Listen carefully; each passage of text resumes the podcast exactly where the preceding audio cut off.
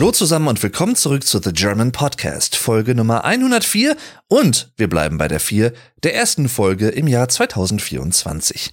Heute haben wir den zweiten ersten und ich klinge vielleicht noch so ein bisschen, wie soll ich sagen, äh, ja, anders als sonst, ein bisschen rauer vielleicht. Ich kann es nicht wirklich einschätzen. Das hat dann damit zu tun, dass ich, ja, gestern mit Freunden das neue Jahr gefeiert habe, beziehungsweise aus dem alten Jahr in das neue Jahr hinein gefeiert habe. Wie immer sehr entspannt eigentlich. Ich persönlich war noch nie jemand, der selber jetzt irgendwie Feuerwerk gezündet hat oder Böller oder sowas in der Richtung. Ich guck mir das ganz gerne an aus der Ferne, aber ich brauche das selber eigentlich nicht so wirklich. Aber trotzdem war das wirklich wieder sehr, sehr schön, viele Freunde getroffen, teilweise auch Leute, die ich länger nicht gesehen habe. Und das sind immer so schöne Momente, wenn man sich einfach dann wieder so ein bisschen reconnected. Und bei mir ist es immer so, auch wenn das manchmal der Fall ist, dass man diese Leute länger nicht gesehen hat, fühlt sich das häufig so an, als wenn man sich eigentlich zuletzt erst vor ein paar Wochen gesehen hätte oder so. Und das ist für mich eigentlich immer ein schönes Zeichen, weil das zeigt, dass man dann doch irgendwie eine Art enger Bindung hat selbst wenn man sich vielleicht nicht täglich oder regelmäßig sieht. Aber davon mal abgesehen, geht es in dieser Folge wieder um ein musikalisches Thema. In der letzten Folge habe ich ja schon über meine, ja, musikalischen Lieblingsjubiläen gesprochen, wenn man so möchte. Und zwar habe ich Alben besprochen, die 2023 10, 20, 30, 40 oder sogar 50 Jahre alt geworden sind. Und in dieser Folge geht's aber speziell um Musik aus dem Jahr 2023. Ich habe nämlich deswegen auch in der letzten Folge nichts zu diesem Jahr, also zu 2023 gesagt, weil ich das mir ja für diese Folge aufschönen wollte. Und auch hier gibt es einige Alben, die ich gerne besprechen möchte. Also, was erwartet euch heute? Ich werde ein paar meiner Lieblingsalben und Songs nennen, also es wird sehr viel Name-Dropping geben. Und wahrscheinlich wird es auch viele Alben oder Künstler darunter geben, die euch vielleicht noch nichts sagen. Aber, und das ist vielleicht so ein bisschen auch, ja, ich will nicht sagen meine Hoffnung, aber ich würde mich freuen, falls ihr neugierig seid, falls ihr musikalisch aufgeschlossen seid, euch da vielleicht einfach mal was von anzuhören. Heißt ja nicht, dass euch alles gefallen wird und muss. Aber ja, ich persönlich finde es immer schön, etwas mit anderen zu teilen, was man selber schätzt gleichzeitig aber auch von anderen zu lernen, was sie zum Beispiel schätzen. Also das ist so ein bisschen sowas Reziprokes. Etwas, was beidseitig geschehen kann. Und das mag ich einfach. Ich spreche gerne über Musik, ich spreche gerne allgemein. Es ist sehr vorteilhaft, wenn man einen Podcast hat. Ich weiß, ich weiß. Und deswegen möchte ich heute nochmal wieder über Musik sprechen. Das Ganze wird nicht hundertprozentig chronologisch sein, also vom Erscheinungsdatum der Alben, Einigermaßen schon, denn ich habe mir eine Spotify-Playlist gemacht, wie ich das seit zwei, drei, vier Jahren mittlerweile mache, für meine Lieblingssongs aus einem Jahr, damit ich nämlich für solche Momente zum Beispiel, für so eine Podcast-Folge zum Beispiel, den Überblick behalte. Und auch für mich einfach mal sehen kann, was ist eigentlich in Jahr XY so alles erschienen. Denn manches, was vielleicht zu Beginn eines Jahres erscheint, das hat man dann gar nicht mehr immer so auf dem Schirm so geht's mir zumindest häufig. Und dann denke ich immer, ach, das ist doch irgendwie schon letztes Jahr rausgekommen. Und dann gucke ich aber nach und denke ich mir, nee, das ist aus Januar oder Februar oder so. Und ja, deswegen gefällt mir das ganz gut. Ich möchte also in diesem Zusammenhang gerne zwei meiner Spotify-Playlists erwähnen, die ich euch auch beide unten in den Show Notes verlinkt habe. Hoffe ich, verlinken werde. Und zwar einmal meine 2023 Favorite Songs Playlist. Das ist die Spotify-Playlist, auf die ich mich heute speziell beziehen werde. Und dann gibt es noch eine Playlist über das Jahrzehnt der 2020er Jahre. Denn da habe ich nämlich auch eine Playlist. Also ich, ich mag es sehr, Playlisten auf Spotify zu erstellen und äh, diese musikalisch unterschiedlich zu sortieren. Es gibt nämlich auch eine 2020er Playlist, wo ich Songs aus diesem Jahrzehnt immer wieder reinpacke, auch manchmal ganze Alben, die mir gut gefallen. Und die möchte ich euch natürlich dann auch in diesem Sinne empfehlen. Aber zurück zu 2023. Und zwar geht es um Peter Gabriel. Das ist ein britischer Künstler, der schon seit den frühen 70er Jahren aktiv ist, mindestens vielleicht schon seit den 60ern, aber seit den frühen 70ern ist er vor allem bekannt geworden mit der Band Genesis. Die dürfte euch sicherlich namentlich was sagen, allerdings wahrscheinlich eher aus der späteren Phase ihrer Schaffenszeit, denn er war bis in die Mitte der 70er Jahre deren Sänger und wurde dann von niemand Geringerem abgelöst als dem Schlagzeuger der Gruppe, Phil Collins, der euch ja wahrscheinlich auch was sagen wird. Und mit diesem Wechsel des Sängers wurden Genesis auch immer poppiger. Eine Facette der Band, die ich auch sehr mag. Und mit Peter Gabriel haben sie eigentlich eher Progressive Rock gespielt, der auch in den frühen 70er bis Mitte der 70er Jahre sehr en vogue war, also sehr beliebt und sehr bekannt. Peter Gabriel hat sich dann nach dem Weggang von Genesis auch zu einem Solokünstler entwickelt, der vor allem mit dem 1986er Album So sehr, sehr große Erfolge feiern konnte. Ein Album, was ich auch von vorne bis hinten wirklich liebe. Dort gibt es so Songs wie Sledgehammer, was wahrscheinlich sein bekanntester Song weltweit ist, der einfach einen total coolen Groove hat. Und spannenderweise, vor zehn Jahren oder so, konnte ich damit überhaupt nichts anfangen. Das hat sich bei mir tatsächlich erst ja, so vor fünf, sechs, sieben Jahren verstärkt entwickelt, dass ich einen Zugang zu 80er Musik gefunden habe. Also davor war das so in Teilen schon vorhanden, durch zum Beispiel den Soundtrack von GTA, GTA Vice City. Ne, Laura Branigan, Self-Control und so, das mochte ich schon, aber ich hatte mich nie so wirklich ausführlich mit guter 80er Musik auseinandergesetzt. Bis vor ein paar Jahren. Und unter anderem habe ich dadurch auch dann meine Liebe für Peter Gabriel entdeckt was auch dazu geführt hat, dass ich ihn 2023 zum ersten Mal live gesehen habe. Und, um auch in dieses Jahr wieder zurückzukommen, er hat nach 21 Jahren im Jahr 2023 wieder ein neues Album veröffentlicht, und zwar I.O. Geschrieben I-O, sozusagen Input-Output oder On-Off, An-Aus, kann man verschieden deuten, wenn man möchte. Und er hat sich eine und das macht er ganz gerne auch bei vielen anderen Sachen. Er ist sehr akribisch, er ist sehr kreativ in seinen Ideen. Allein schaut euch mal das Musikvideo zu Sledgehammer an. Falls ihr das nicht kennt, wie gesagt, 1986, für mich bis heute eines der ambitioniertesten und kreativsten, beeindruckendsten Musikvideos aller Zeiten. Wirklich. Also so gut ist das. So ausgefeilt und so aufwendig auch gemacht mit Stop-Motion-Technik und so. Jedenfalls, er hat sich dafür entschieden, an jedem Vollmond im Jahr 2023 einen neuen Song zu veröffentlichen. Und das begann Anfang Januar mit Panopticon, also Panopticon im Brightside Mix. Und das erwähne ich, weil auch dieses Album nochmal besonderer ist, denn es gibt von jedem Song zwei Versionen.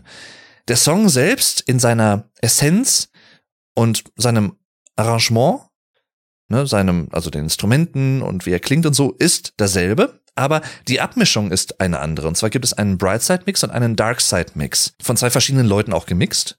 Und zu jedem Song gibt es außerdem eigene Kunstwerke, die verschiedene Künstler gestaltet haben. Zusätzlich dazu hat Peter Gabriel zu jedem Song ein kleines Erklärungsvideo veröffentlicht, wo er auch nochmal ein bisschen Behind-the-Scenes-Infos gibt, was so ein bisschen die Inspiration für die grafische Umsetzung war. Und ne, das finde ich ziemlich cool. Er hat halt auch die anderen Beteiligten an diesem Album sehr in den Vordergrund gestellt, was ich persönlich auch sehr sympathisch finde. Zumal das wirklich hochklassige Musiker sind. Also am Bass zum Beispiel Tony Levin. Das ist ein Bassist, der mit ihm schon seit über 30, 40 Jahren unterwegs ist, auch live, den ich auch live gesehen habe, der in der Musikerwelt ein wirklich sehr, sehr gefragter und sehr hochgeschätzter Bassist ist. Manu Katché am Schlagzeug, der auch zum Beispiel unter anderem auf dem Album So hier und da Schlagzeug gespielt hat. Also er hat im Prinzip alte Weggefährten auch wieder für dieses Album ja, angefragt und dann auch engagiert. Und das hört man, finde ich.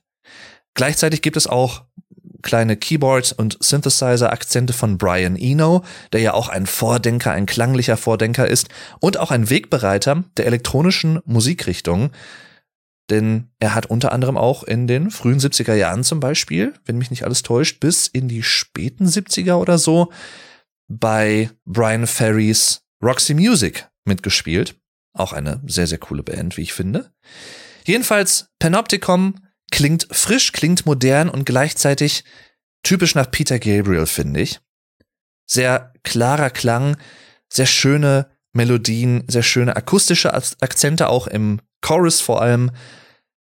Und auch stimmlich fand ich ihn immer sehr ansprechend, sowohl 1986, ne, mit dem Album So zum Beispiel, als auch 2023 mit dem Album I.O.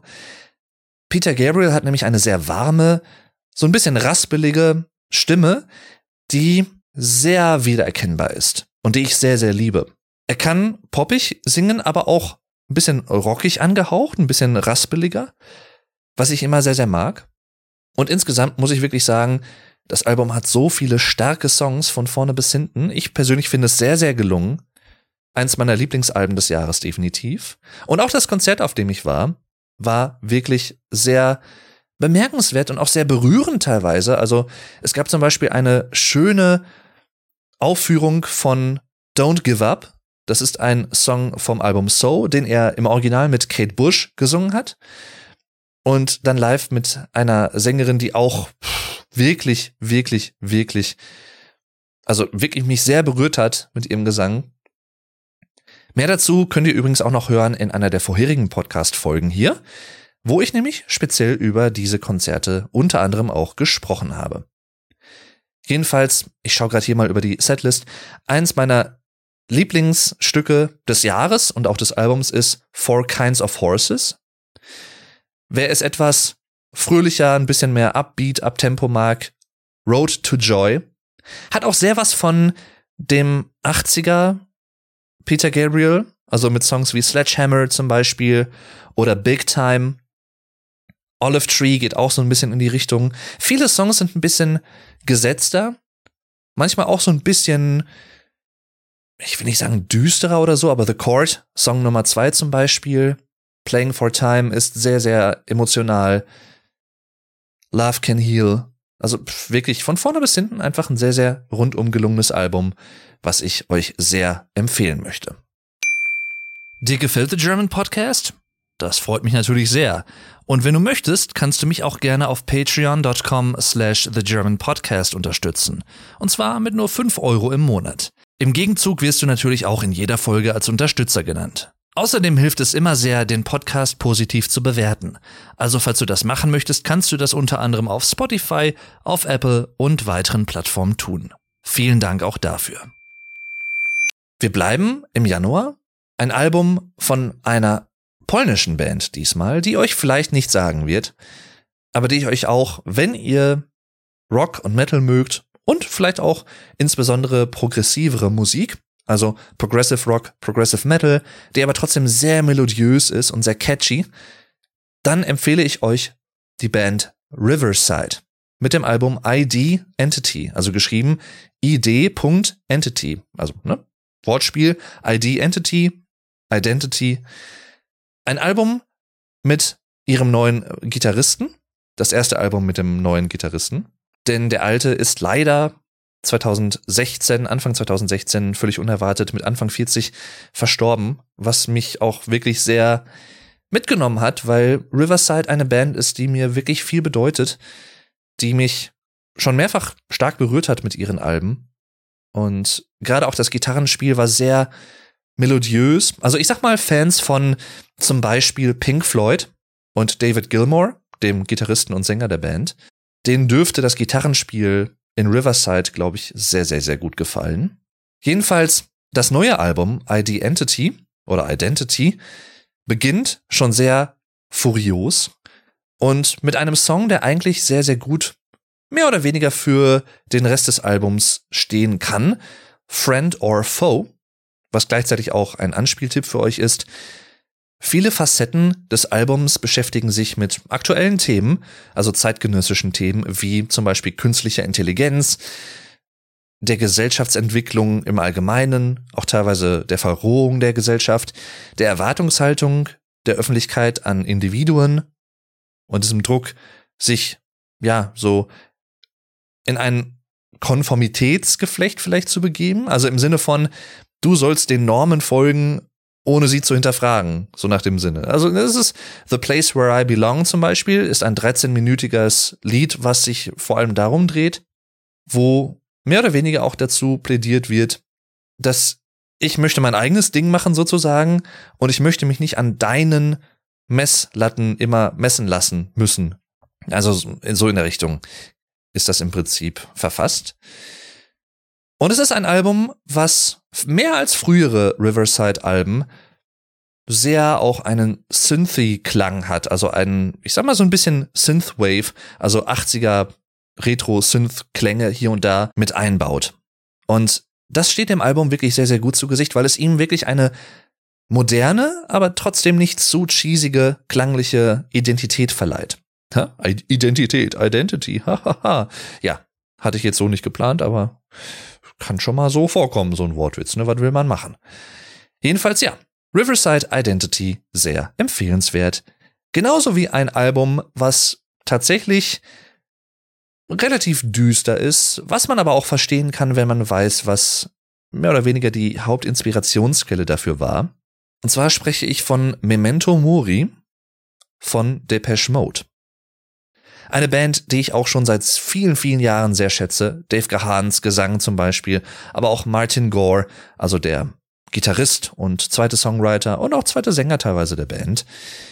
Die haben so viele coole Songs veröffentlicht, die einfach total catchy sind, aber trotzdem gut durchdacht. Also auch gerade was das Arrangement angeht, in vielen Songs auch in rhythmischer Natur oder auch in der Wahl der Synthesizer-Klänge sehr, sehr abwechslungsreich und auch teilweise sehr, sehr tief schürend und tief, tief, greifend, sozusagen.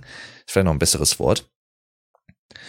Und zwar gab es die Single Ghosts Again auch Anfang Februar, die der Vorbote des Albums war. Und das Album, um nochmal darauf zurückzukommen, Memento Mori, bedenke, dass du sterblich bist oder bedenke, dass du sterben wirst, kann jetzt so im ersten Sinne lebensbejahendes Thema, aber irgendwo schon, denn es soll ja daran erinnern, dass man bewusster leben sollte, im Sinne von agiere ein bisschen bewusster in deinem Leben, denn im Zweifel ist es dein einziges. Und das Album thematisiert nämlich auch ein Thema, was damit zu tun hat, nämlich der leider viel zu frühzeitige Tod von Andy Fletcher. Das war seit den Anfangszeiten der Band der Keyboarder, der auch viele viele Einflüsse hat, ja, in die Kompositionen einfließen lassen, der einen großen Anteil auch daran hatte, so ein bisschen auch das Bandgefüge zu prägen. Also es war wirklich natürlich für die Bandmitglieder selbst, aber auch für die Fans ein herber Verlust. Auch, er war auch, glaube ich, erst Anfang 60 oder so. Und dieses Album thematisiert das so ein bisschen. Das ist, ja, eine Art Bewältigungsalbum damit, aber trotzdem mit sehr, sehr vielen auch coolen Songs, die jetzt nicht nur traurig stimmen, Wagging Tongue zum Beispiel, Song Nummer zwei, sehr catchy gemacht. Ghosts Again, die Single. Und auch zum Beispiel, auch, es gibt so viele Songs, die auch so ein bisschen an ältere Werke erinnern. Zum Beispiel Caroline's Monkey. My Cosmos is Mine, der erste Song, ist relativ düster und abstrakt, könnte fast schon so ein bisschen von Nine Inch Nails oder Trent Reznor sein vom Klang. Also wer, wer das mag, der sollte sich da mal reinhören in Memento Mori von Depeche Mode die ich übrigens 2023 auch neben Peter Gabriel zum ersten Mal live gesehen habe. Und auch da kann ich euch das wirklich sehr empfehlen, falls ihr überlegt, hm, Depeche Mode, könnte man die live gucken, wie sind die live so? Lasst mich euch versichern, sie sind eine Bank. Das ist wirklich, wirklich eine schöne Show gewesen. Das Publikum hat enorm interagiert, also hat teilweise getanzt, ich habe selten ein Publikum bei Konzerten gesehen, und ich war mittlerweile schon auf einigen Konzerten, würde ich behaupten, was so konsequent und elaboriert häufig bei den Songs mitgegangen ist. Natürlich vor allem auch mit den Klassikerwerken, vielleicht auch aus den 80ern oder 90er Jahren, Enjoy the Silence, ne, Personal Jesus, auch alle Songs, die ich wirklich liebe. Und das hat mich einfach so gefreut, das zu sehen, weil Musik ist für mich halt mein Ein und Alles. Also ich bin am überlegen, dieses Jahr vielleicht auch mir mein erstes Tattoo stechen zu lassen. Und ich weiß noch nicht genau wie, was, wo, in welchem Stil. Aber ich weiß, dass es höchstwahrscheinlich etwas mit Musik zu tun haben wird. Musik bedeutet mir einfach enorm viel. Ich könnte ohne Musik wirklich eigentlich nicht adäquat leben. Ich würde es wirklich so drastisch formulieren. Und solche Situationen dann zu sehen, wie Leute zur Musik einfach eine gute Zeit haben. Das freut mich einfach. Ich freue mich auch gerne für andere Leute, die halt selber dann auch eine gute Laune haben. Und vor allem, wenn es zum Beispiel mit Musik oder Kunst zu tun hat. Wenn Musik es schafft, mit dem Rezipienten, also mit dem Hörer oder der Hörerin, so eine Art Verbindung einzugehen, dann ist das, finde ich, das Größte, was man eigentlich als Künstler erreichen kann. Mal abgesehen von finanziellen Angelegenheiten oder ne, solchen Sachen, aber das ist halt die Grundlage für alles. Und ach, mein, mein Liebesbrief an die Musik an dieser Stelle mal wieder. Ja, und damit zum üblichen Song of the Episode, Song of the Day Segment. Und also auch hier ist es wieder sehr, sehr schwierig, einen Song zu wählen, denn ich könnte so viele Songs aus diesem Jahr, aus 2023 empfehlen, die mich wirklich einfach abgeholt haben.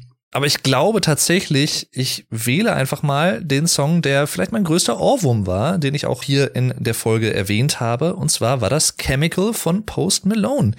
Und da ich in der Folge schon viel darüber spreche, möchte ich hier gar nicht so viele Worte verlieren. Aber wie gesagt, sehr gefällige Melodie, sehr, sehr ja, catchy. Auch ein Song, den ich immer wieder hören kann, der bis jetzt auch nicht alt wird. Ganz im Gegenteil. Ich mag auch die akustischere Singer-Songwriter-Ausrichtung von ihm, denn viele kennen Post Malone ja in erster Linie als ne, Rapper. Und das ist er sicherlich auch irgendwo noch, aber seine Wurzeln, soweit ich das weiß, hat er eigentlich eher auch in Rock und Metal tatsächlich, denn er hat früher auch in solchen Bands gespielt. Hat unter anderem ja auch zum Beispiel ein Nirvana Tribute Konzert live gestreamt, findet man auch auf YouTube das kann ich euch wirklich sehr empfehlen. So auch wie diesen Song Chemical. Vielleicht mehr oder weniger einer meiner Songs. Der Song des Jahres, kann ich so gar nicht sagen, aber ihr wisst, wie ich das meine. Hört euch gerne an. Ein Link dazu zu Chemical von Post Malone unten in den Show Notes, wie auch zu den anderen Sachen, die ich in der Folge erwähnt habe, beziehungsweise auch zu meiner Playlist, wo ihr das alles findet, zum Jahr 2023. Und damit geht's weiter. Viel Spaß. Dann möchte ich ja vor allem einen Song einwerfen, da ich über das Album schon ausführlich gesprochen habe. Und zwar ein neuer alter Song. Ein Song, den viele Bandmitglieder, die ihn mal komponiert haben, gar nicht mehr so auf dem Schirm hatten. Zumindest wenn man Mike Shinoda Glauben schenken darf, was er dazu gesagt hat. Die Rede, das habt ihr jetzt vielleicht schon gemerkt, ist von Linkin Park mit dem Song Lost. Denn genau das war er für viele Jahre. Es war ein Demo zum zweiten Album der Band Meteora aus dem Jahr 2003, das ich nämlich auch in der letzten Folge nochmal thematisiert habe. Zusätzlich habe ich eine eigene Podcast-Episode zu Linkin Park gemacht und zusätzlich dazu habe ich auch noch eine eigene Episode nur zum Album Meteora gemacht, wenn mich nicht alles täuscht. Ich meine ja. Deswegen möchte ich jetzt hier nicht allzu ausführlich drauf eingehen, aber ich möchte sagen, dass es mehr als sechs Jahre nach dem Tod Chester Benningtons, Mitte 2017, ein Song ist, der mich sehr berührt hat, der mich auch enorm wieder abgeholt hat, der diesen, er hat so diesen typischen frühen Linkin Park Klang, klingt gleichzeitig aber auch modern. Das ist auch etwas, was Mike Shinoda, der, ja, einer der Hauptsongwriter der Band sozusagen, Keyboarder, Rapper und so weiter und so fort, auch in diversen Interviews gesagt hat.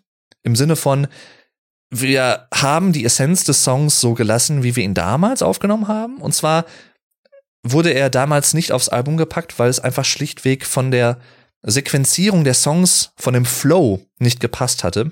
Aber wir waren trotzdem in der Meinung, dass es ein guter Song ist.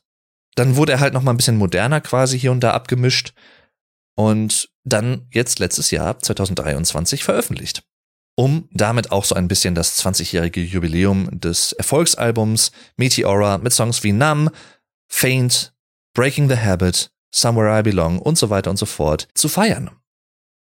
Vielleicht eine kleine Ergänzung zum Thema B-Seiten.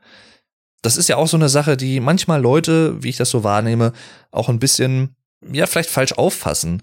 Es sind manchmal Songs, die es nicht aufs Album, aufs Hauptwerk geschafft haben, die vielleicht qualitativ nicht im Sinne der Band auf derselben Ebene sind.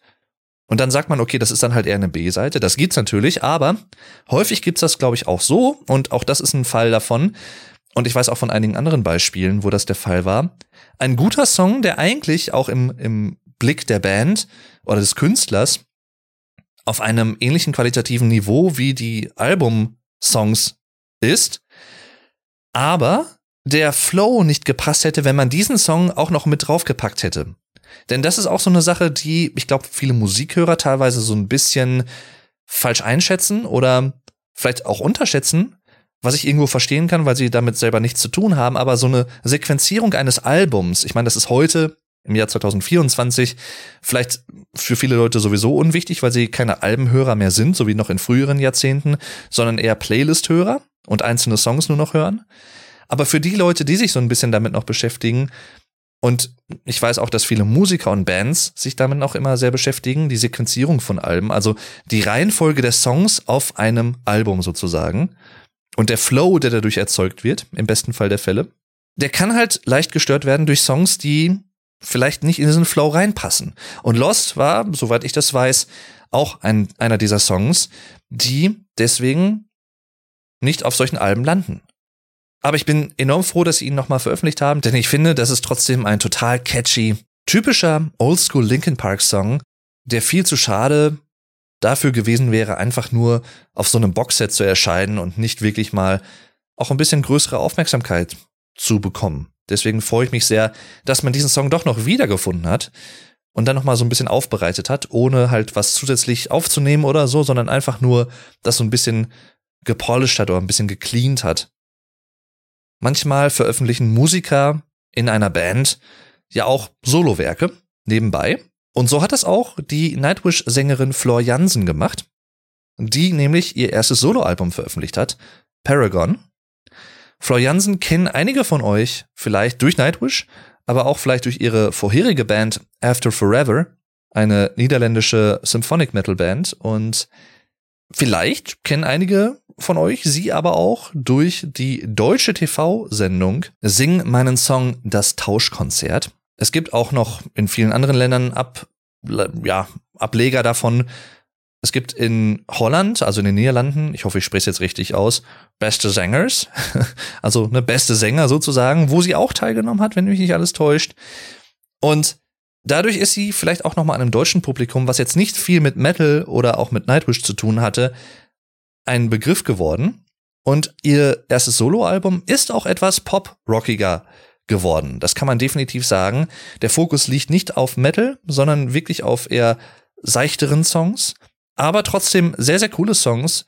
Storm, Hope, My Paragon, Fire ist ein wirklich schönes Lied. Vielleicht eines meiner Lieblingslieder des Albums auch. Also, falls ihr auch solche Facetten mögt in musikalischer Richtung, dann hört euch das gerne mal an. Paragon von Flor Jansen, der Nightwish-Sängerin, mit eher ruhigeren Stücken. Aber allgemein auch etwas, was sie mit Bravour meistert, was mich nicht verwundert, denn sie ist ja eine ausgebildete Sängerin, die sowohl klassischen Gesang beherrscht, als auch sehr rockig und metalmäßig klingen kann. Es gibt sogar einen Nightwish-Song, Yours is an Empty Hope, wo sie growlt. Also auch das kann sie.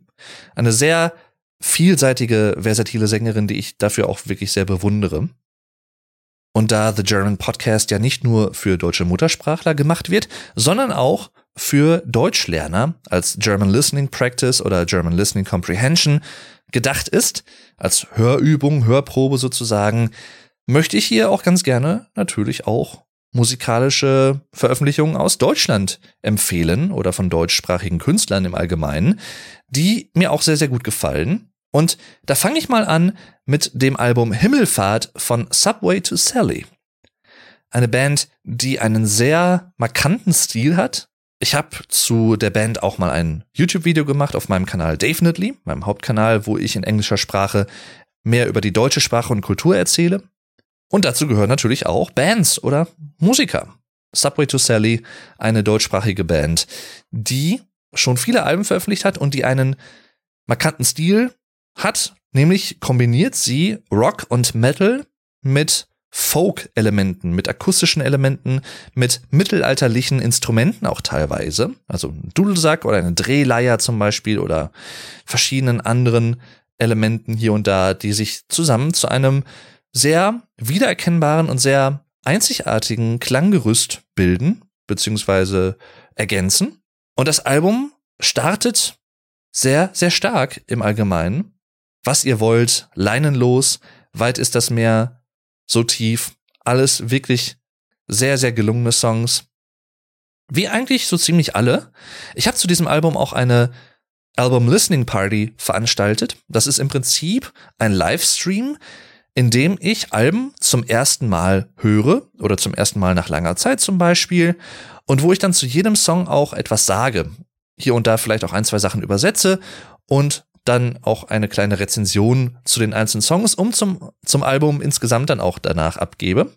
Das macht immer sehr viel Spaß und das habe ich auch zu diesem Album Himmelfahrt gemacht. Ein wirklich sehr berührender Song ist auch der letzte auf dem Album, Lass die Himmel fallen. Wunderschön. Mein Lieblingssong des Albums ist, glaube ich, Auf dem Hügel. Das ist so ein, ein typischer Subway to Sally Song, der alle starken Elemente der Band vereint. Eine sehr, ja, ein mitreißender Rhythmus, könnte man eigentlich sagen. Sehr, sehr schöne Melodien, die einem auch sehr im Kopf hängen bleiben. Also von diesem Song hatte ich zum Beispiel auch sehr, sehr viele Ohrwürmer, einen Ohrwurm, so catchy Tune. Und halt eine perfekte Mischung aus diesen Facetten. Rock und Metal und Folk. Also wirklich sehr empfehlenswert. Hört euch gerne mal Himmelfahrt von Subway to Sally an. Eine Band, die ich 2023 erst so richtig entdeckt habe. Durch einen Radiosender, den ich sehr, sehr gerne höre. Wo es hauptsächlich Rock- und Metal-mäßig ne, vonstatten geht. Takedown von der Band Those Damn Crows. Wenn mich nicht alles täuscht, eine britische Band, ich bin mir nicht ganz sicher, die sehr gefälligen Alternative Rock beziehungsweise ja, Metal spielt. Eine Mischung aus beidem, könnte man vielleicht sagen. Sehr melodiös, aber sehr, sehr cool. Gerade dieser Song Takedown hat es mir sehr angetan. Ein schöner Chorus, eine schöne Akkordfolge auch, schöne Harmonien, die hier verwandt werden. Gefällt mir sehr, sehr gut. Genau mein Ding. Sehr, sehr catchy, aber trotzdem ja, ich meine, catchy ist ja nichts Schlimmes. Also viele Leute, hm, habe ich manchmal den Eindruck, denken, ah, das ist zu catchy oder das ist zu gefällig oder so, ne? Das klingt zu mitreißend, wie auch immer. Dem kann ich ehrlich gesagt nicht beipflichten. Also ich finde, das ist eher eine Stärke, wenn man das so hinbekommt, so prägnant catchy zu, zu sein in nur wenigen Minuten. Der Song ist gerade mal knapp drei Minuten lang. Sehr empfehlenswert. Takedown von Those Damn Crows vom Album Inhale Exhale. Also Inhale Schrägstrich Exhale. Auch sehr, sehr empfehlenswert. Viele andere Songs des Albums auch wirklich sehr, sehr gut.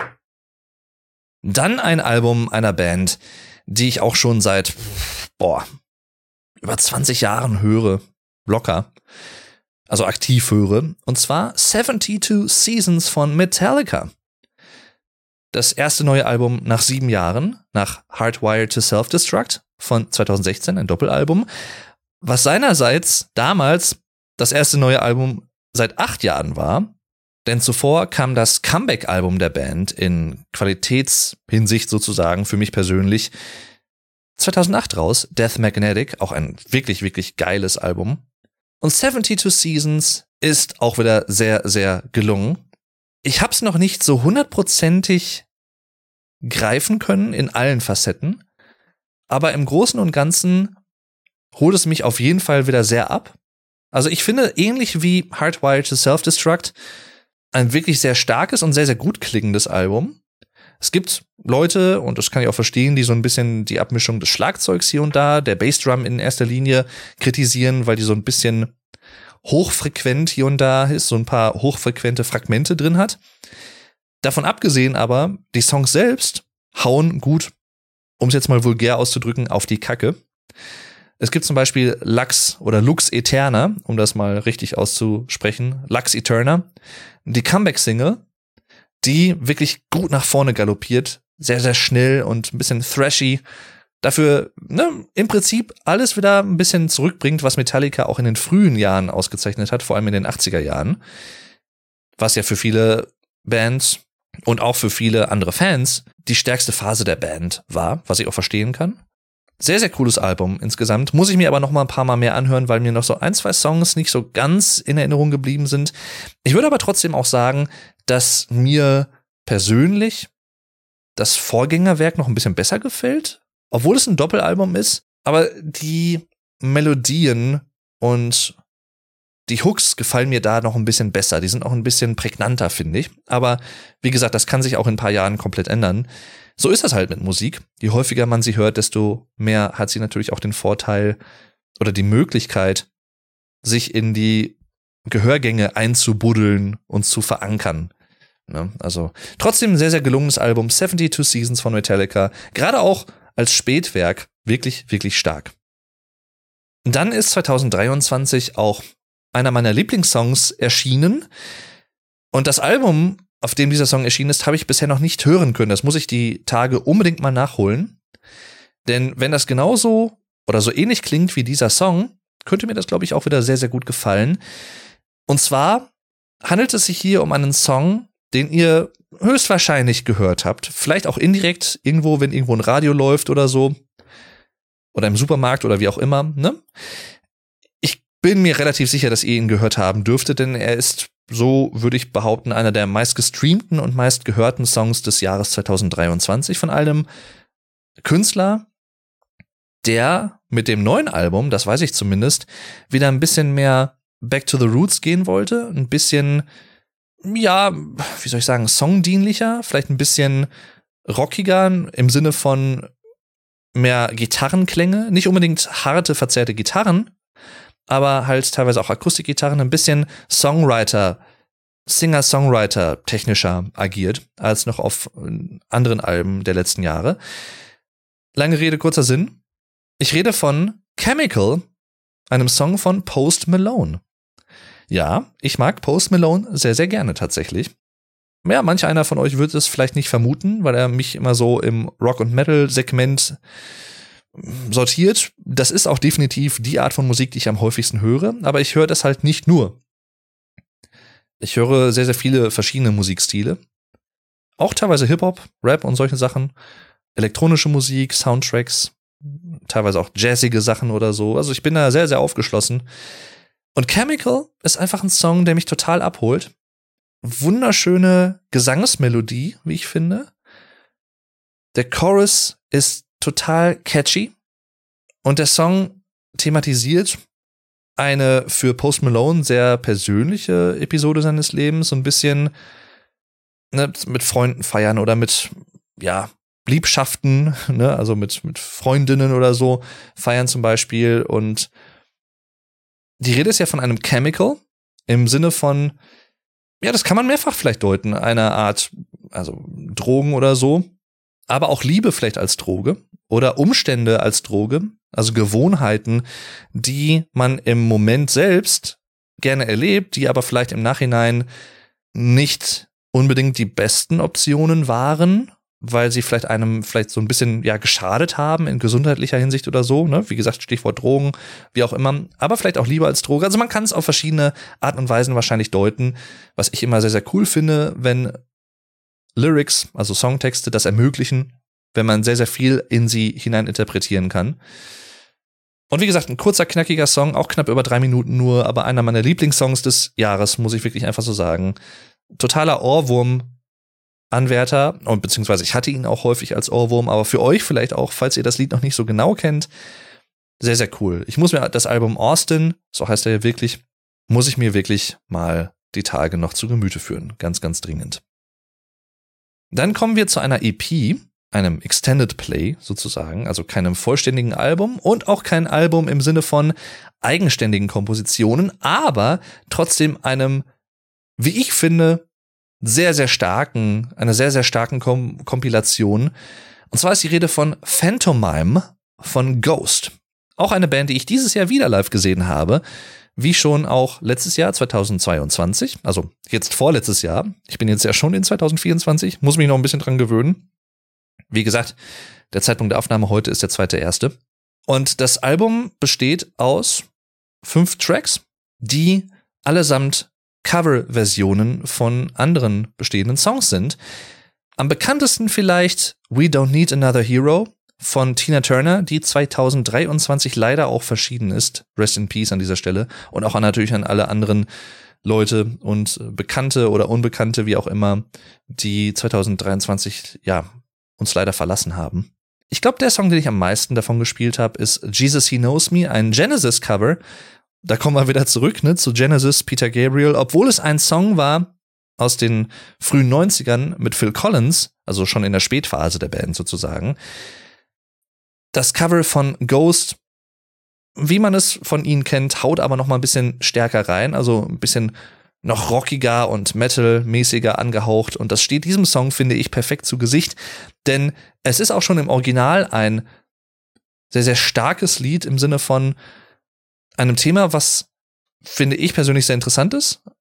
Evangelikale Prediger im TV, das ist ja gerade auch, oder ich sag mal, im Allgemeinen vielleicht auch religiöse Prediger und nicht nur um Evangelikale, aber ihr wisst, was ich meine, christlich geprägte Prediger in amerikanischen TV-Sendern und auf amerikanischen TV-Formaten, was dort wirklich aus meiner deutschen Sicht relativ häufig geschieht und in Deutschland zum Beispiel komplett anders ist. Sowas gibt's bei uns nicht so wirklich. Wir haben zwar auch christliche Sender, also es gibt zum Beispiel Bibel TV oder so oder religiöse Sender und ist ja auch voll, alles vollkommen okay, aber dieses sehr ambitionierte, extrovertierte Predigen im Fernsehen. Und nicht nur das, sondern auch Predigen, und das ist ja auch so ein bisschen die Kritik des Songs, sowohl im Original als auch im Cover natürlich, weil der Song ist im Prinzip derselbe und auch der Songtext, das so ein bisschen anzukreiden, denn dort wird häufig, so sagt es zumindest Phil Collins, wenn ich das richtig auffasse,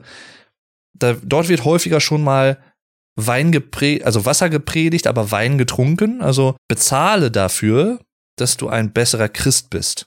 Je mehr du bezahlst, desto besser wirst du auch als Christ. Ist ja klar, ne?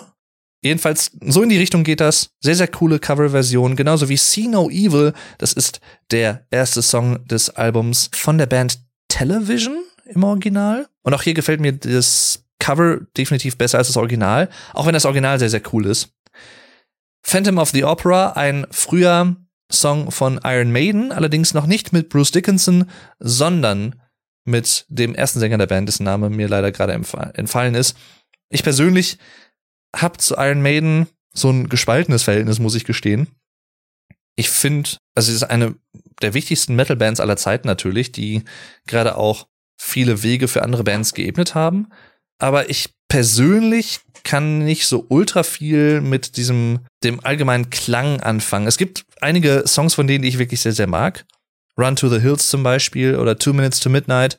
Also es gibt durchaus viele Songs hier und da, die ich wertschätzen kann, aber ich kann mir das nicht lange anhören, weil mir dann auch irgendwann der sehr exaltierte, der sehr vibrato-lastige Gesang von Bruce Dickinson, weiß ich nicht, das kann ich mir nicht lange anhören am Stück. Ich habe aber überhaupt nichts gegen ihn oder die Band an sich. Also ich, auch ihn, so wie ich ihn so wahrgenommen habe, sehr sympathischer Kerl, also kann ich nicht anders sagen. Aber egal, jedenfalls starke EP Phantomime von Ghost. Dann komme ich zu einem meiner Lieblingsalben des Jahres aus Deutschland, also einem meiner deutschen Lieblingsalben. Und zwar ein Album von Peter Fox mit dem Titel Love Songs. Das ist erst sein zweites Soloalbum, aber das heißt nicht, dass er noch ein relativ neuer Musiker sei oder wäre, ist, denn definitiv ist er das nicht. Er ist nämlich schon seit den späten 90er Jahren mit dem Kollektiv Seed musikalisch unterwegs. Ein auch sehr, sehr beliebtes und sehr bekanntes Musikprojekt in Deutschland. Ist eine sehr eigenwillige, aber auch sehr gefällige Mischung aus, ich würde sagen, Dub, nicht Dubstep, aber Dub, Pop, teilweise auch rockige Elemente, RB, Hip-Hop, ne, so in der Richtung. Es ist eine ganz interessante Melange. Und Love Songs, das zweite Soloalbum von Peter Fox, einem der Hauptsänger der Band sozusagen, mit einer sehr markanten Stimmfarbe, wie ich finde, sehr, sehr wiedererkennbar. Das holt mich total ab. Also, das Album finde ich von vorne bis hinten sehr, sehr gelungen. Startet schon extrem stark mit dem Song Ein Auge Blau, einer meiner Lieblingssongs des Albums und ich würde auch sagen, mittlerweile einer meiner Lieblingssongs von Peter Fox allgemein, was so ein bisschen auch davon handelt, um es vielleicht ein bisschen runterzubrechen, dass man auch bei harten Niederschlägen sich immer wieder neu aufrappeln kann und auch sollte, finde ich. Man sollte das reflektieren und dann halt auch Lehren daraus ziehen, aber trotzdem dann auch nicht liegen bleiben, sondern wieder aufstehen. Mein Spiegelbild Schrott, ich stehe im Bad und baue mich neu zusammen. Ein bisschen Eis für die Stirn und für den Drink in meiner Hand. Und so weiter und so fort. Ne? So fängt der Song an. Wunderschön, auch die ganze Gesangsmelodie nenne ich mal. Also Peter Fox hat so eine Art Rap-Gesang. Also ist, eigentlich ist es eine Mischung, finde ich fast schon, aus Gesang und Rap. Und er macht das sehr, sehr flüssig. Er hat so ein, das ist etwas, was ich an ihm sehr, sehr schätze. Er hat einen schönen Flow in seiner Darbietung in gesanglicher Hinsicht. Also, wie er Silben betont teilweise oder wie er reimt, ist etwas, was nicht viele andere so gut und so flüssig wie ich finde ich hinbekommen. Deswegen ich bin gerade tatsächlich was Hip-Hop oder Rap Sachen angeht wirklich sehr kritisch, weil ich halt selber auch aus der sprachlichen Ecke ja komme und ich das einfach sehr wertschätze, wenn man sich die Mühe macht, Sprache im Sinne von Lyrics und Gesang adäquat und auch durchdacht zu vermitteln und nicht einfach nur Worte runterzurattern, sondern auch mit einer Melodie zu verbinden, die gewisse Worte oder Wortteile zum Beispiel hervorhebt oder auch, ja, das schön miteinander flüssig verbindet. Und das kann Peter Fox einfach vorbildlich, finde ich. Das ist eine seiner großen Stärken. Und dieses Album ist voll davon. Ein sehr oder ein verhältnismäßig elektronisch, modernes geprägtes Album mit vielen Anglizismen, was mir auch aufgefallen ist, viel, viel mehr als noch auf früheren Alben.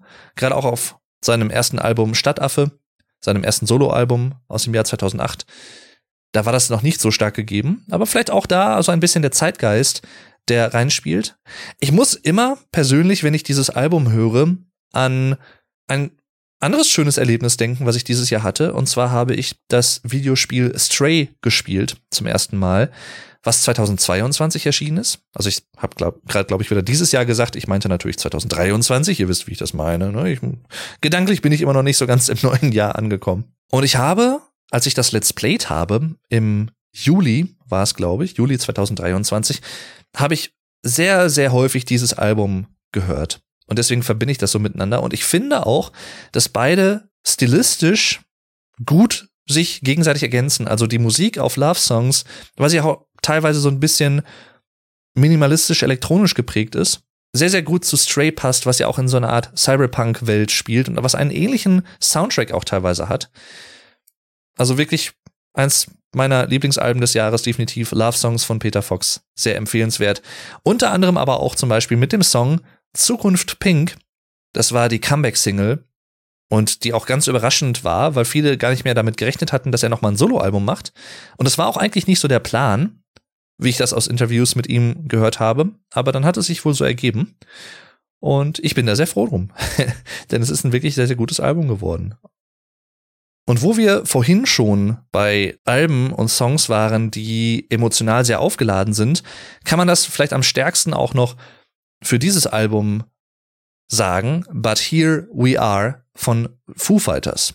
Dave Grohl und seine Bandkollegen haben nämlich 2022 gleich zwei Schicksalsschläge erlitten. Also in erster Linie die Band natürlich mit Taylor Hawkins, der Ende März 2022 völlig überraschend im Alter von 50 Jahren war es, glaube ich, verstorben ist in Kolumbien, Bogota, was mich auch total aus der Bahn geworfen hat. Da habe ich auch schon in früheren Folgen mehr darüber erzählt. Ich habe auch eine eigene Folge zu den Foo Fighters gemacht. Falls ihr euch dafür interessiert, schaut einfach mal The German Podcast Foo Fighters oder so, dann findet ihr das. Eine Band, die ich auch wirklich sehr, sehr, sehr schätze. Ebenso auch wie Dave Grohl als Person, beziehungsweise als öffentliche Person und Musiker, so wie ich das halt von außen wahrnehmen kann. Einfach nur ein wirklich feiner Mensch, ein wirklich offenherziger Mensch auch, der auch neben der Musik viele, viele gute Sachen tut, für Obdachlose zum Beispiel Barbecues hier und da veranstaltet, wenn er irgendwo in der Stadt ist oder so.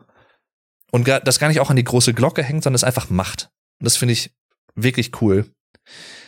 Und auch dieses Album finde ich wirklich cool. Aber der zweite Todesfall sozusagen, der dieses Album wesentlich mit beeinflusst hat, ist der von Virginia Grohl. Das ist die Mutter von Dave Grohl, die wenn mich nicht alles täuscht, im Juli 2022, nur einige Monate nach Taylor Hawkins verstorben ist.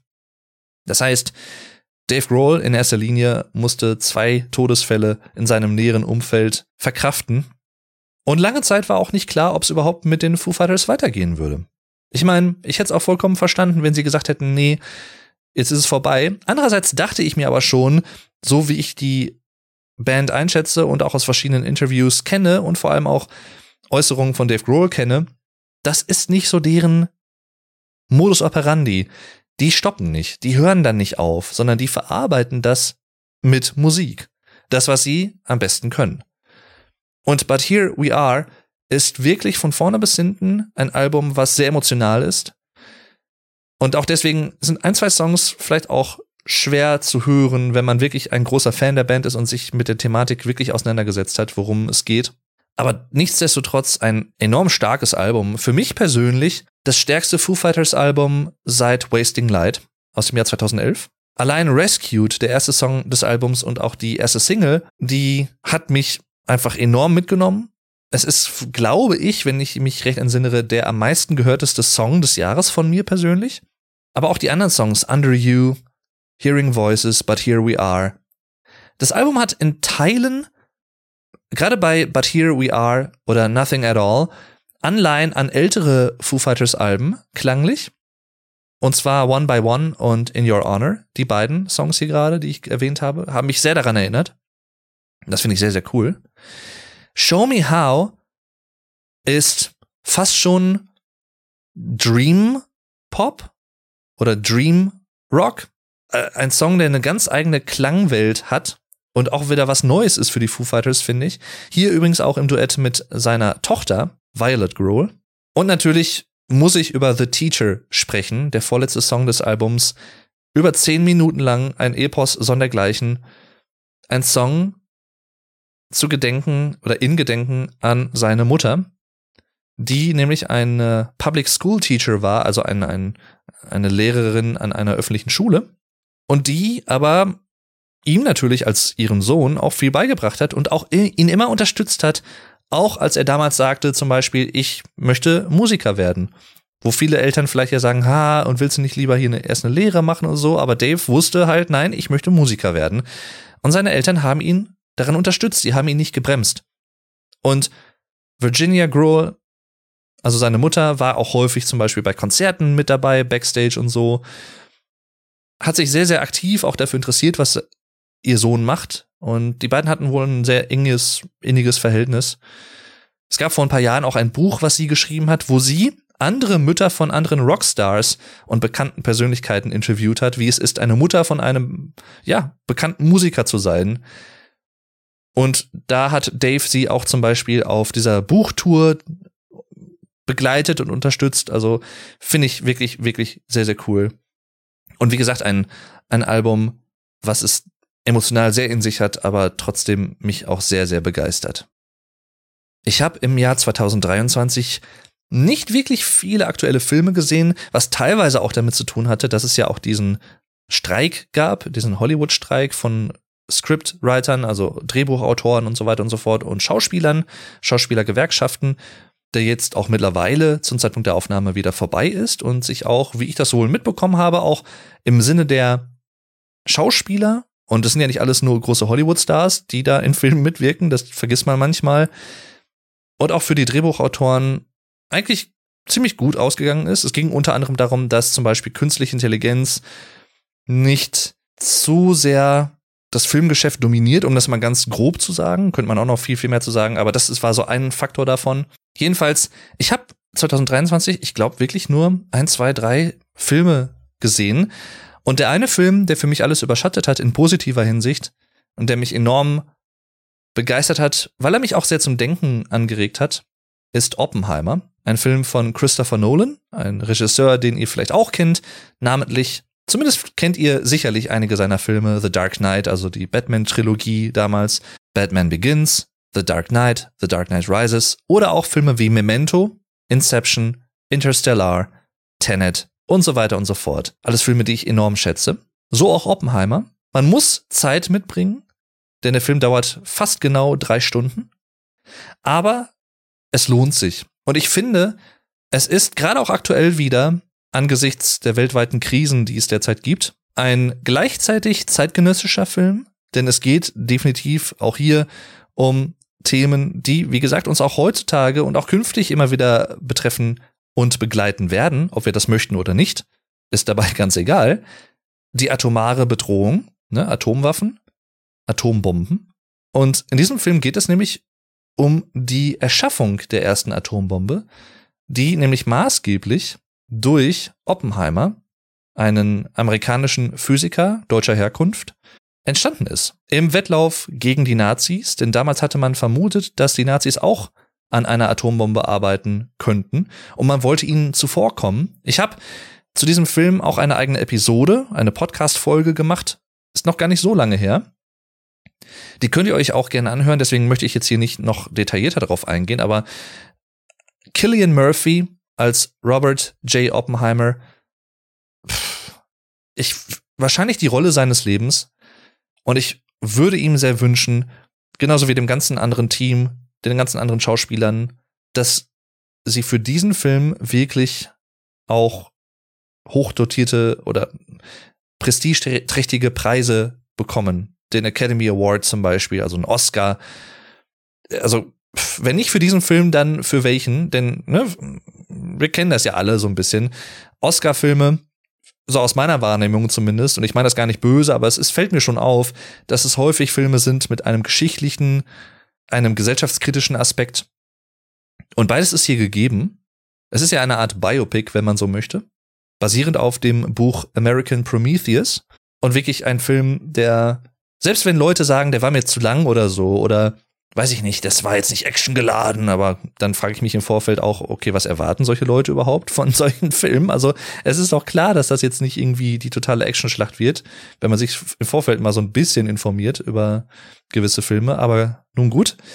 Selbst wenn einem manche Facetten vielleicht nicht zusagen, die Thematik, die dadurch und dadurch, dass es ein Film ist mit bekannten Schauspielern, Robert Downey Jr. spielt zum Beispiel mit, Matt Damon ist auch dabei, zu einem Thema und zu einem Namen, den man zumindest kennt, wenn man nicht vielleicht alle Details weiß, aber Oppenheimer ist, glaube ich, vielen ein Begriff.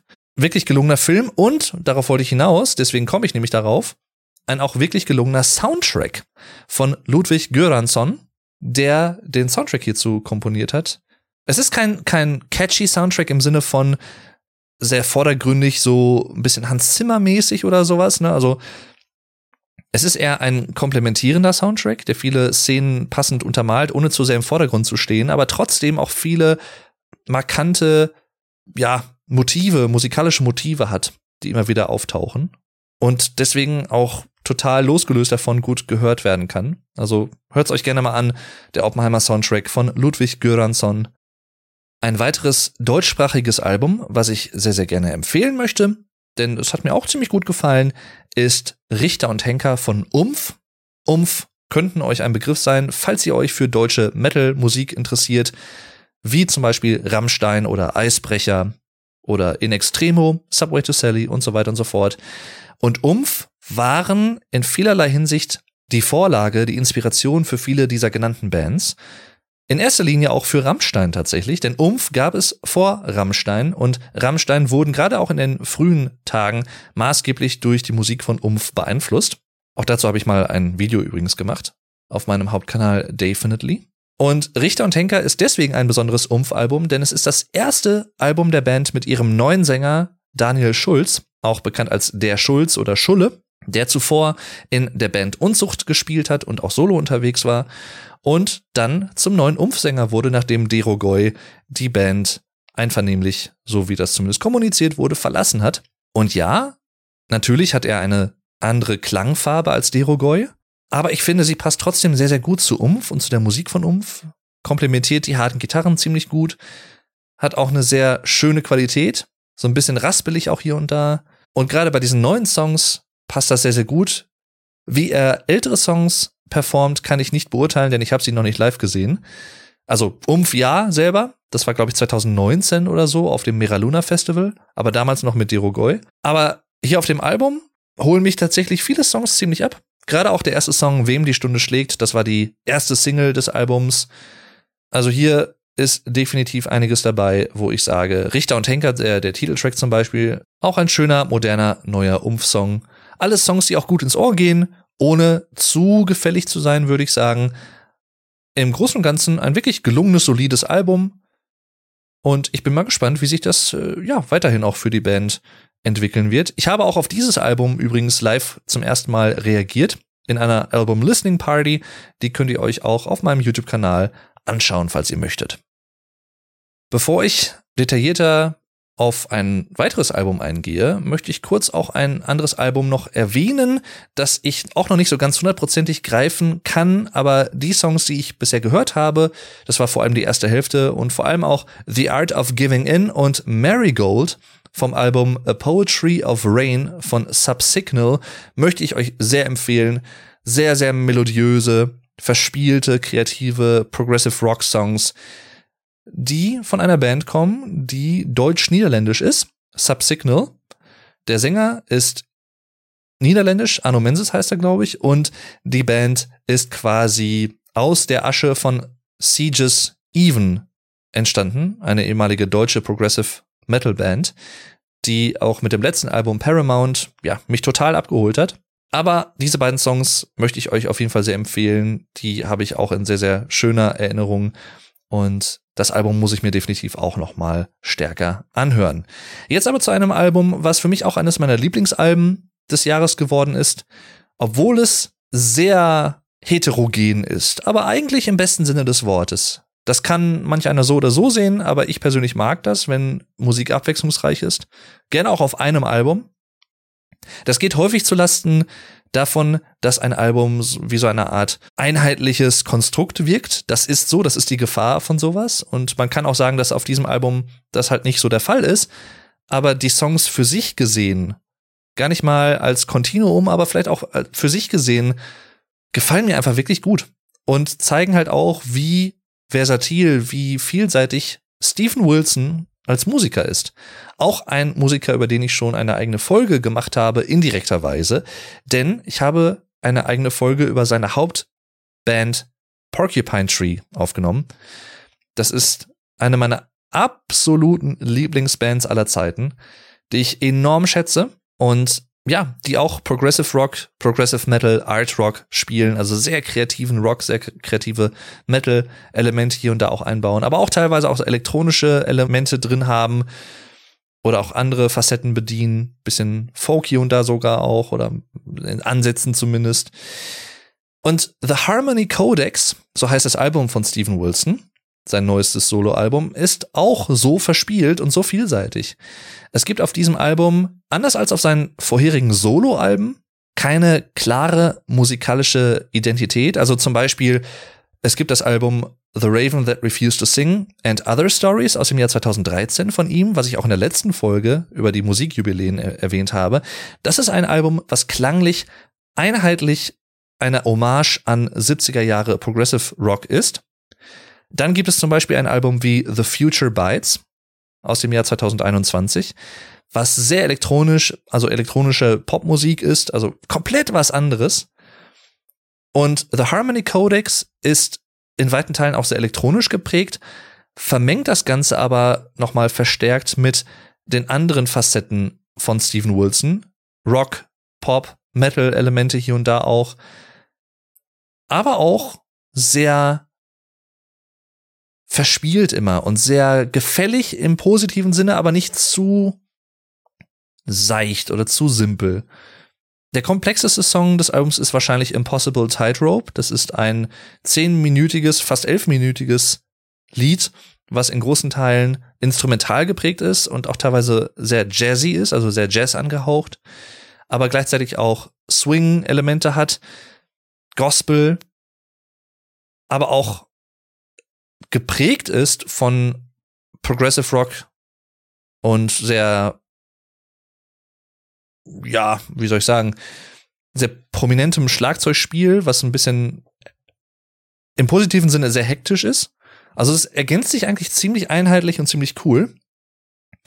Aber wenn man das zum Beispiel mit dem Song davor auf dem Album vergleicht, Economies of Scale, ist das eine komplett andere Welt. Das ist so ein Song, der könnte auch von Tom York oder von Radiohead sein. Sehr elektronisch geprägt, sehr minimalistisch, aber trotzdem auch sehr modern irgendwo. Das aber wiederum ist ein komplett anderer Song zu Beautiful Scarecrow zum Beispiel. Ein Song, der auch sehr elektronisch ist, aber sehr düster und sehr atmosphärisch. Das ist eine große Stärke von Steven Wilson, egal welchen Musikstil er gerade bedient auf welchem Album. Denn er ist sehr darauf bedacht, sich nicht zu sehr zu wiederholen und immer wieder was anderes zu machen.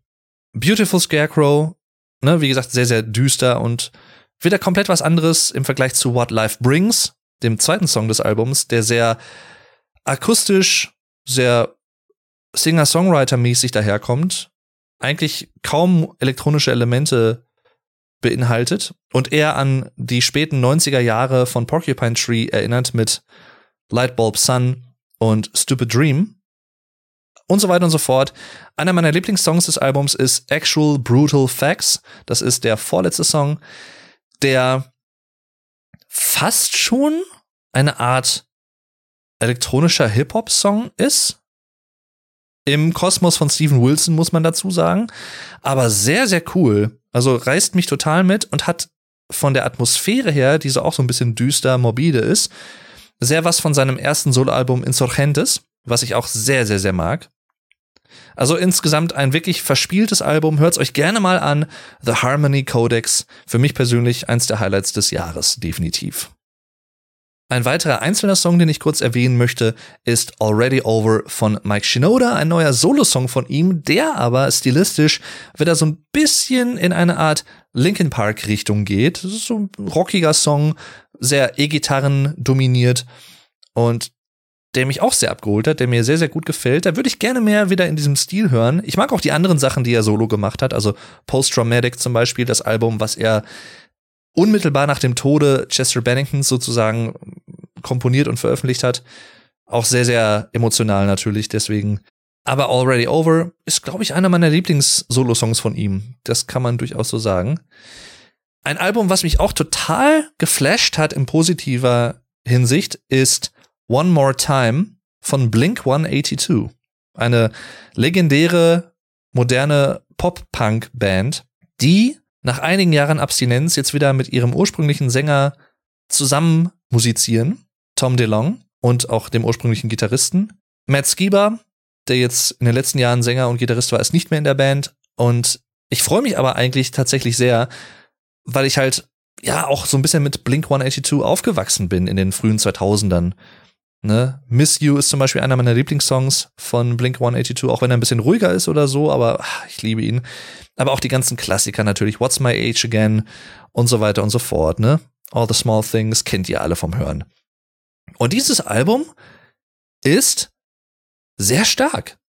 Wirklich, wirklich, wirklich sehr stark. Einer meiner persönlichen Lieblingssongs ist Dance With Me. Das ist der zweite Song des Albums. Und es geht auch, also die ganze Energie auch von damals ist wieder vorhanden. Man merkt einfach, dass die Jungs Lust haben, energetische, schnell nach, vorgehen, nach vorne gehende Songs zu spielen. Also wirklich Pop-Punk im besten Sinne. Und ich liebe es. Ich liebe es wirklich. Einfach von vorne bis hinten ein wirklich sehr, sehr gelungenes Comeback-Album. Respekt dafür an die Jungs. Auch allein der erste Song, Anthem Part 3, haut so richtig einfach drauf. Ich, ich mag dieses schnelle Schlagzeugspiel von Travis Barker zum Beispiel. Ah, I love it. I love it, I love it. Wirklich, wirklich schön. Ein weiterer einzelner Song, der natürlich nicht unerwähnt bleiben darf, ist Now and Then. Und zwar von einer Newcomer-Band, von der, der ihr wahrscheinlich noch nichts gehört habt, namens The Beatles. ja, nein. Also, es ist ein Song, der seine Ursprünge hatte in den späten 70er Jahren, denn dort wurde er von John Lennon als Demo aufgenommen. Er saß in seinem Apartment und hat dort unter anderem diesen Song als Demo aufgenommen, nur er und das Klavier. Und 1980, wie ihr vielleicht wisst, ist er ja einem Attentat zum Opfer gefallen. Und in den 90er Jahren haben sich die verbliebenen Beatles-Mitglieder Paul McCartney, Ringo Starr und George Harrison zusammengefunden, um noch ein paar ältere Demo-Versionen, die sie von John Lennons Witwe bekommen haben, von Yoko Ono, fertigzustellen und vielleicht im Rahmen von Greatest Hits Kompilation oder so nochmal zu veröffentlichen. Ich meine, es wären vier Songs gewesen, unter anderem auch Now and Then, also die Demo-Version von damals. Und alle bis auf diesen Song konnten sie so restaurieren, beziehungsweise damals, also Mitte der 90er Jahre, technisch eine komplett andere Zeit als heute, überhaupt nicht zu vergleichen. Und die haben sie dann auch veröffentlicht. Und Now and Then war der einzige Song, von dem man zumindest heute weiß, den sie nie wirklich vollenden konnten, weil sie technisch damals die Pianoaufnahme von seinem Gesang nicht trennen konnten. Das war eine Tonspur. Dann hatte Peter Jackson, viele, viele Jahre später, im Jahr 2022 war es, glaube ich, diese Beatles-Dokumentation Get Back. Und er hat im Rahmen dieser Dokumentation zusammen mit seinem Team eine KI, also künstliche Intelligenz Software entwickelt, die es sehr hochwertig schafft, verschiedene Audiosignale in einer einzelnen Tonspur aufzusplitten und in anderen Worten auch Gesang von anderen Instrumenten zum Beispiel zu trennen. Und das hat dann dazu geführt, also im Sinne der neuen technischen Errungenschaften im Allgemeinen, auch mit künstlicher Intelligenz, dass man jetzt nochmal versucht hat, seinen Gesang, also den Gesang von John Lennon, vom Piano zu trennen. Und das hat man jetzt geschafft, das Ganze aufzupolieren. Und so konnte die Band jetzt nochmal zusammenkommen und diesen Song fertigstellen. Nach vier, mehr als vier Jahrzehnten. George Harrison ist Anfang der 2000er Jahre verstorben, also der Gitarrist der Band. Er hat aber in den 90er Jahren, in der ursprünglichen Session, wo man das versucht hat, auch schon Gitarren aufgenommen, die man jetzt für die letztendliche Version des Songs wieder verwenden konnte. Das heißt, er ist auch noch darauf zu hören, obwohl er schon tot ist, seit über 20 Jahren. Und es ist ein schönes, sehr gefälliges, typisches Beatles-Lied. Was soll ich sagen? Also sehr, ein bisschen melancholisch auch, ein bisschen verspielt, verträumt. Ist für mich so ein bisschen, man steht am Fenster oder sitzt am Fenster, draußen regnet es und es ist ein bisschen grau und trist und ja, so, so klingt so ein bisschen die Melodie für mich. Aber trotzdem sehr, sehr schön gemacht. Also, ne, für alle Beatles-Fans natürlich ein Must-Have. Und auch ich der sich jetzt noch nicht extrem gut, tatsächlich muss ich leider gestehen, mit der Diskografie der Beatles auskennt. Ich muss mir die Alben alle wirklich mal chronologisch mal anhören.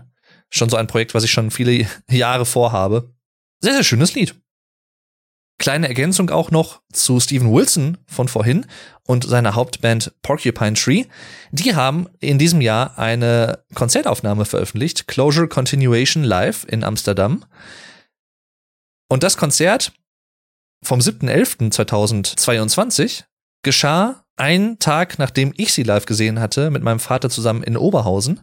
Und in Amsterdam, also einen Tag später, haben sie dann das dortige Konzert aufgenommen und veröffentlicht. Ein wunderschönes Live-Dokument, super Klang. Das Schlagzeug ist so schön knackig und crisp abgemischt. Ich liebe das.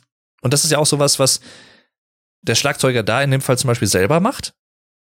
Gavin Harrison, einer der für mich persönlich weltbesten Schlagzeuger zusammen mit Danny Carey von Tool, Marco Minnemann unter anderem, möchte ich kurz zusätzlich nochmal einwerfen, auch wenn es jetzt nichts mit Porcupine Tree oder den musikalischen Veröffentlichungen des Jahres zu tun hat, aber eine musikalische Entdeckung für mich 2023 war auch El Estepario Siberiano, ein spanischer Schlagzeuger, der im Prinzip momentan die komplette Musikszene auf YouTube flasht, also wirklich flasht, ein extrem talentierter Schlagzeuger, der jetzt, glaube ich, irgendwie Mitte, Ende 20 ist auch, der aber auch es vollbringt, sehr beeindruckendes Schlagzeugspiel in Shorts oder auch in ganzen Videos auf YouTube mit sehr unterhaltsamen, ja, so kleinen Licks zu verbinden. Also so viele Songs, die total schnell und äh, krass sind, spielt er zum Beispiel mit einer Hand statt mit beiden Händen und so. Also er weiß zu unterhalten und hat aber gleichzeitig eine enorm ausgeprägte und sehr, sehr hochwertige, wie ich das von außen beurteilen kann, Technik, die auch viele andere Schlagzeuger so schon beschrieben haben. Und ich bin auch immer wieder geflasht davon, wenn ich ihn sehe. Ich schaue ihn sehr, sehr gerne, weil er wirklich ein sehr, sehr cooler Typ ist. Und letztendlich hat ihn halt das Schlagzeugspielen so ein bisschen, ja, wieder nach oben gehoben. Also so ein bisschen wieder auf die Beine geholfen. Nach schwierigen Zeiten in seinem Privatleben. El Estepario Siberiano. Schaut's euch gerne mal auf YouTube an. Selbst wenn ihr selber kein Schlagzeuger seid, bin ich auch nicht, aber ich interessiere mich einfach sehr für Musiker und Musik. So auch für Schlagzeuger. Ich gucke zum Beispiel auch gerne Drumeo, also D-R-U-M-E-O, YouTube-Channel, wo auch viele Schlagzeuger zu Gast sind, viele technische Sachen erklären und auch so ein bisschen so über verschiedene Songs sprechen, die sie aufgenommen haben. Vor kurzer Zeit war übrigens Mike Portnoy zu Gast, also erst vor ein paar Tagen der jetzt wieder Drummer von Dream Theater ist, eine Band, die ich auch ziemlich mag. und auch ein Schlagzeuger, eine Person, ein Musiker, den ich sehr, sehr schätze, der auch sehr, sehr locker drauf ist, sehr, sehr cool. Also habe ich mich auch sehr drüber gefreut, war auch eine sehr, sehr coole, sehr, sehr cooles Video. Das nur am Rande, aber auch er ist, glaube ich, einer der definitiv beeindruckendsten und technisch sicherlich auch einer der besten Schlagzeuger, die es derzeit gibt. Nachwuchsschlagzeuger, wie auch immer man ihn betiteln möchte. Und deswegen möchte ich euch den gerne empfehlen. Einen weiteren Soundtrack-Song kann ich euch eigentlich auch noch empfehlen. Und zwar diesmal nicht von einem Film, sondern von einem Videospiel. Mein Spiel des Jahres 2023, locker. Die Rede ist von Alan Wake 2. Und zwar spreche ich über den Song Filth von National Nightmare. Das ist eigentlich mit der erste Song, den man im Spiel hört, der extra auch für das Spiel komponiert wurde von einer, soweit ich weiß, fiktiven Band, die dafür extra geschaffen wurde. Und es ist ein cooler Rocksong. Filth von National Nightmare. Auch ein totaler Ohrwurm gewesen für mich. Ach ja. Und es gäbe noch viele, viele einzelne Songs, die ich hier noch erwähnen könnte. So raus von Alligator zum Beispiel, sein Comeback-Song, wenn man so möchte. Unter anderem in Kollaboration mit Fred Durst seines Zeichens Sänger von Limp Bizkit. Ja, das ist eine Kollaboration, die niemand hat kommen sehen. Und es wurde auch so ein bisschen ein Geheimnis drum gemacht. Ha, ne, das Ganze wurde so vermarktet, im Prinzip auf Social Media, da war noch nicht bekannt, dass es ein Song ist oder ein musikalisches Comeback. Gab dann zum Beispiel so einen Grabstein, Alligator, 1989 bis 2023, wo alle schon dachten, oh, beendet er jetzt seine Karriere oder so, aber es war halt nur ein Marketing-Stunt. Und ja, es kommt jetzt noch ein neues Album und die erste Single davon ist so raus. Und was den Song für mich so besonders macht, ist, dass er sehr, sehr stark Anlehnungen, also in musikalischer Hinsicht an die frühen 2000er hat. Von Limp Bizkit natürlich, aber auch Linkin Park, POD, Korn und anderen Bands. Breaking Benjamin. Und zwar ist das ein New Metal Song, ein moderner New Metal Song, der, ja, also Englisch und Deutsch gemischt im Prinzip. Sehr, sehr cool. Sehr, sehr cool. Definitiv was ganz Besonderes. Genauso wie auch das Album Fauna von Haken, eine britische Progressive Metal Band, die ein Album gemacht hat, wo es in jedem Song quasi um ein anderes Tier geht und das Tier steht dann gleichzeitig auch als Metapher für etwaige andere Themen, die hier thematisiert werden, behandelt werden. Auch ein sehr, sehr cooles Album, wie ich finde. Taurus zum Beispiel, der erste Song, ist ein Anspieltipp. Nightingale, der zweite Song. Aber auch hier, das ist ein Album, was man definitiv drei, vier, fünf Mal hören muss, finde ich, um alle Facetten wirklich wahrzunehmen. Denn die Musik von Haken ist durchaus nicht unterkomplex, das muss man schon sagen. Aber sehr, sehr cool, wenn man sich wirklich darauf einlässt und so einen Zugang dazu findet, dann gibt sie einem Hörer, glaube ich, ziemlich viel. So ein bisschen ähnlich fällt es sich wahrscheinlich auch mit Sleep Token. Das ist eine Band, die euch vielleicht schon länger ein Begriff ist auch, falls ihr euch für modernen Metal interessiert und Rock, dann seid ihr wahrscheinlich an Sleep Token nicht vorbeigekommen. Das ist eine Band, die immer wieder von verschiedenen Musikmagazinen und ne, Musikpublikationen auch in digitaler Form erwähnt wird und erwähnt wurde und als das große musikalische Ding immer wieder auch thematisiert wird von der Musikpresse und auch von Fans und Kritikern. Und ich habe mich bisher irgendwie nicht dazu durchreißen können, die durchringen können, mich mal näher mit denen zu beschäftigen. Irgendwie hat's nie so, bin ich nie dazu gekommen. Sleep Token fallen auch vor allem dadurch auf, dass ähnlich wie bei Ghost oder auch bei Slipknot oder ähnlichen Bands die Bandmitglieder alle mit Masken, also maskiert auftreten und man auch landläufig, sage ich mal im Allgemeinen, nicht weiß, wer die einzelnen Musiker sind denn auch sie haben Pseudonyme. Der Sänger heißt Vessel, also Gefäß sozusagen. Der Schlagzeuger heißt zum Beispiel einfach nur Two, also zwei. Ich weiß mittlerweile, also man kann rausfinden, wenn man möchte, wer die Personen dahinter sind. Ich möchte das jetzt an dieser Stelle aber nicht sagen, um vielleicht Leuten, die das nicht wissen möchten, nicht den Spaß daran zu verderben. Auf jeden Fall sehr, sehr bemerkenswerte Band, die ich jetzt zum ersten Mal erst vor zwei, drei, vier Wochen zum Zeitpunkt der Aufnahme für mich so wirklich entdeckt habe. Und zwar haben sie nämlich 2023 auch ein Album veröffentlicht mit dem Namen Take Me Back to Eden. Und das Album ist sehr, sehr cool. Was kann ich euch sagen? Also mir macht's wirklich Spaß. Ich musste mich, muss ich gestehen, in den ersten ein, zwei, drei Songs ein bisschen an den Gesang gewöhnen, denn er, also der Sänger, Wessel, betont manche Silben sehr interessant. Ich drück's mal so aus. Man muss dazu sagen, ich glaube, es ist jetzt nicht zu viel verraten, er ist Brite anscheinend und deswegen, das hört man auch. Also ist jetzt nicht so die typische American Rock Band oder so, sondern es ist eine, ich glaube, hauptsächlich britisch dominierte Band. Und der Stil auf dem Album ist eigentlich kein Stil, den man so einfach beschreiben kann. Außer man sagt experimental zum Beispiel, also experimentell, crossover.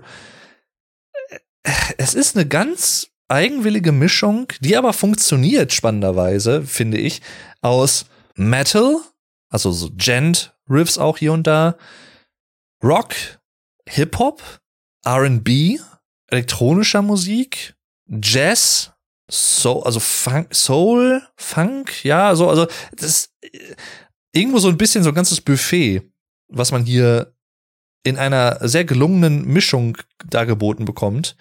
Und teilweise, oder eigentlich fast immer, gibt es auch innerhalb der Songs verschiedene Stile und Stilelemente, die miteinander kombiniert werden. Also da hat man dann vielleicht irgendwie so einen ruhigeren, jazzigen, R&B, modernen, modern klingenden Teil und dann kommt aber ein paar Sekunden später so ein richtig hartes Metal-Riff.